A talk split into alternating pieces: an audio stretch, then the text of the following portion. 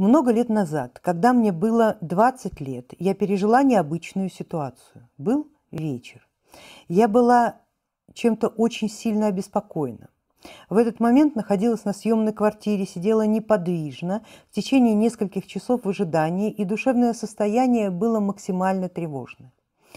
Мой взгляд был сфокусирован на серванте. Когда пик тревожности достиг максимальной точки, одна из полок практически взорвалась, и все содержимое серванта рухнуло и разбилось в дребезги.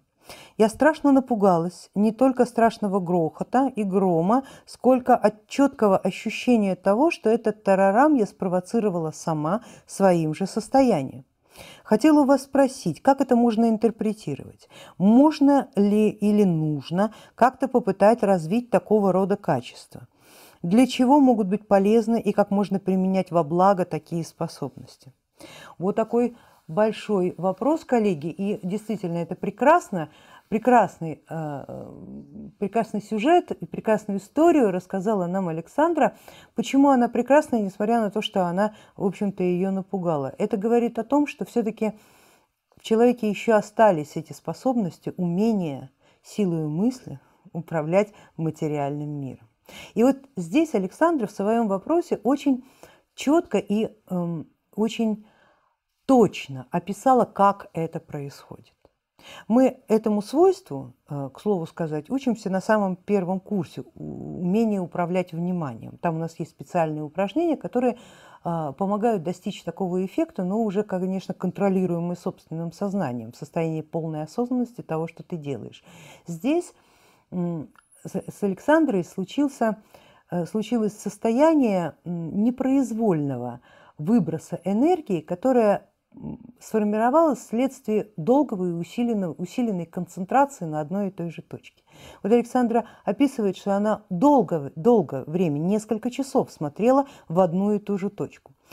А, здесь мы с вами, коллеги, понимаем, что в такое состояние сознание может впасть, ну, не на ровном месте. Это значит, что с сознанием что-то произошло.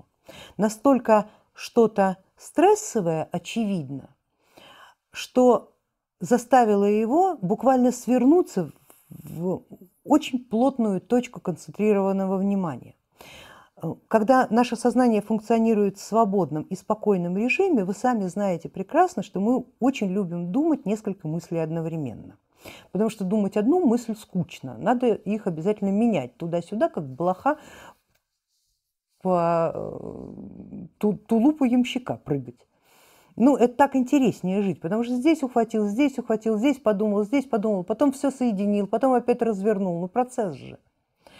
Но так состояние себя ведет, когда оно не боится так делать. А вот когда оно боится так делать, оно делает напротив. Оно само становится этой блохой. Оно концентрируется по максимуму, сжимает весь свой энергоинформационный ресурс э, в точку последнего сохранения, что называется. Если сейчас что-то случится, я вот это вот сохраню, оно не в большом объеме, а потом, когда все, все закончится в новое энергоинформационное пространство, я опять разверну. Как вот информация, которую вы, например, переносите там с, с, с одного ноутбука на другой ноутбук. Все закачали в одну флешку, вот она одна точка. И вот так случается именно в, поряд... в момент, когда ты понимаешь, что сейчас, наверное, что-то закончится старое и начнется новое. Сознание сконцентрировался и произошел этот выброс. Когда очень много информации, она имеет свойство накапливать к себе очень много энергии.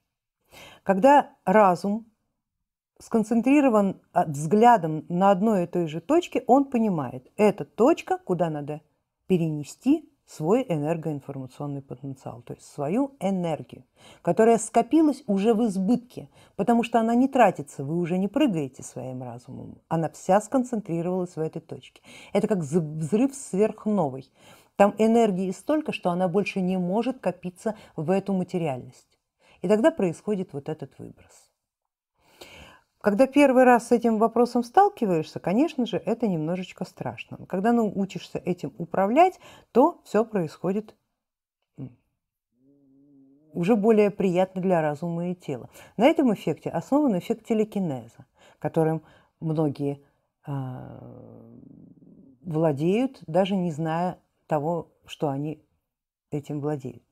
Но самое главное, что этим, это свойство, если его правильно развивать, то может быть использовано в реальной жизни ну, очень много где, начиная от управления как бы, окружающим пространством, его материальностью, в том числе и людьми, так и целительством, так и наоборот собственной защитой, потому что пустить, например, импульс воли в своего врага или обидчика и оттолкнуть его от себя, это, знаете, э, обидчик или враг, он, в общем, не может такого не почувствовать, а его сознание не может не испугаться, что, в общем-то, является для вас определенным типом оружия.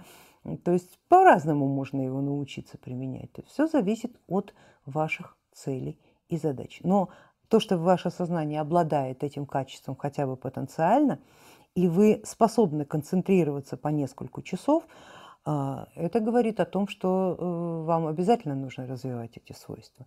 Многие коллеги а, описывают подобной концентрации внимания, например, у того же Кастанеда, это было описано как возможность, например, даже вскипятить воду вот таким вот выбросом мгновенным импульсом энергии, которая просто избыточна и выходит по вектору внимания, по вектору намерений, который выстроен вашими глазами через ваш визуальный э, канал, куда вот, мол, взглядом уперлись, туда вот туда эта энергия и пошла. В данном случае бедный сервант, но она могла же упереться и в какое-то другое место. Просто вам в том состоянии сознания для концентрации понадобилось несколько часов. Но чем больше вы будете развивать это качество, тем больше будете практиковать этот навык, тем с каждым разом меньше, времени, меньше времени вам будет необходимо для того, чтобы собрать такой пучок энергии и направить его в том направлении, который нужен вам. Просто для всего нужна практика. Напоминаю, коллеги, что э, и вы в свое время на ножки встали и пошли тоже не сразу. Понадобилось некое время. Здесь тот же принцип.